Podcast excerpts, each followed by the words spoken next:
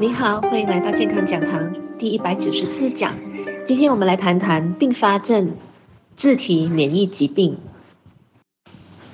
一个疾病的发生，往往会引发其他的疾病。一般上，我们认为生一个病痊愈了，那我们的身体就恢复原来的状况了。哎，这不然哦。比如一些细菌、病毒的感染，会引起另外一个更严重的感染或疾病。你有想过吗？感染药物或疾病，也有可能引发某些自体免疫的疾病，或者敏感，或者是癌症等等的。现今细菌病毒的感染非常的普遍，从手足口症、B 型肝炎、骨痛热症，直到现今的新冠肺炎病毒感染，比比皆是。所以病毒感染后，如果病人本身的抵抗能力不健康、不平衡，那当下呢也没能及时把抵抗能力平衡健康回来，那个病毒的感染呢就有可能引发自身免疫疾病了。就比如说多发性多发性硬化症、牛皮癣、红斑性狼疮 （SLE）、类风湿性关节炎、神经系统的自体免疫病等等。所以往往。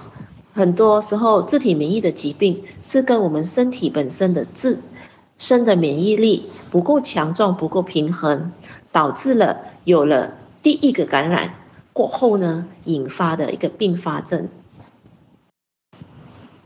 据统计显示呢，几乎所有的自体免疫疾病都与至少一种的感染有关，意思就是说。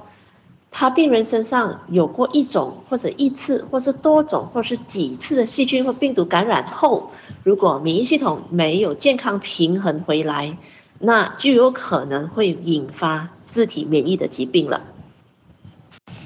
那非常无奈的，有自体免疫疾病的患者呢，是因为有同时使用免疫压制剂的治疗，相比跟普通人也。比较容易的再度受到感染的，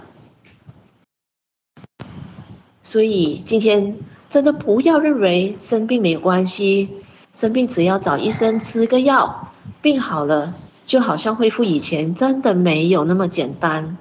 生病往往会引发一些并发症，那如果是做好预防，不要生病，那肯定就是最好的喽。鼓励您从现在开始做好四大养生文化，多吃多样化完整性的蔬菜水果，少吃动物性质的食物吧。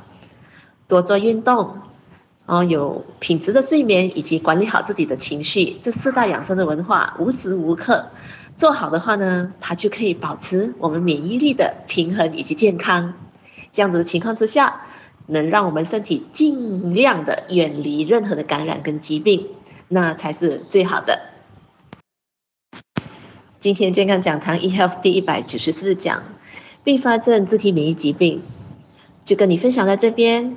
我是您的营养美学导师 Sydney，我们下一期再会。